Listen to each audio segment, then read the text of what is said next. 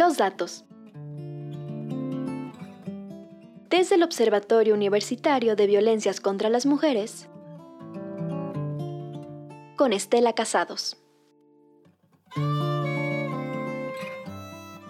Hola, ¿qué tal? Soy Estela Casados González del Observatorio Universitario de Violencias contra las Mujeres.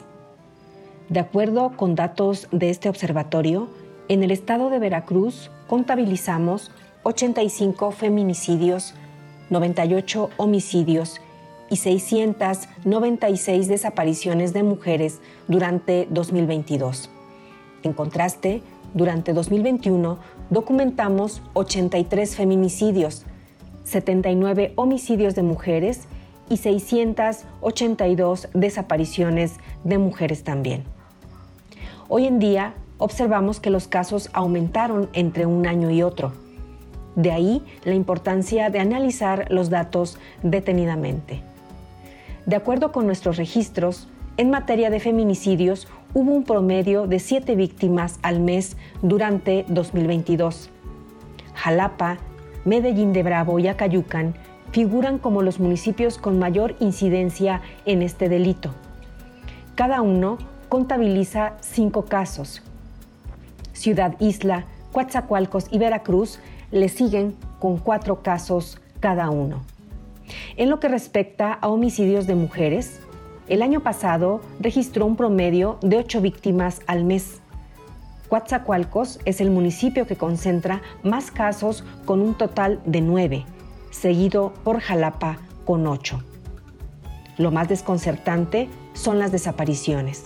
Durante 2020, desde el OV Mujeres, documentamos un total de 280 desapariciones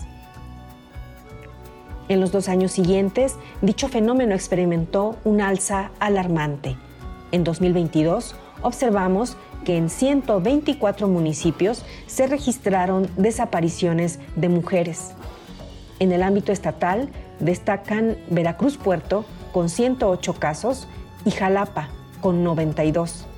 Estas cifras indican que aproximadamente 58 mujeres desaparecían cada mes en nuestra entidad durante 2022. De cara a la tercera solicitud de alerta de violencia de género, este último dato destaca de manera importante. Recordemos que desde 2019 las organizaciones Colectivo Feminista Cihuatlactoli, Piensa, Actúa y Sorprende, Instituto Mexicano de Derechos Humanos y Democracia, y Justicia, Derechos Humanos y Género pidieron formalmente al gobierno federal que implementara este mecanismo por el gran número de desapariciones de mujeres en el estado de Veracruz. Tal como lo muestran los datos recabados por el observatorio, la pertinencia de la tercera solicitud está más que fundamentada. Sin embargo, cabe preguntar si esa es la estrategia que permitirá conseguir un cambio en beneficio de las mujeres de la entidad. Las dos alertas que ya se encuentran implementadas no, han traído consigo cambios significativos, principalmente aquella para atender el delito de feminicidio. De todas formas, las organizaciones están en su legítimo derecho de exigir que se implemente el mecanismo y sobre todo que sea efectivo para frenar la desaparición.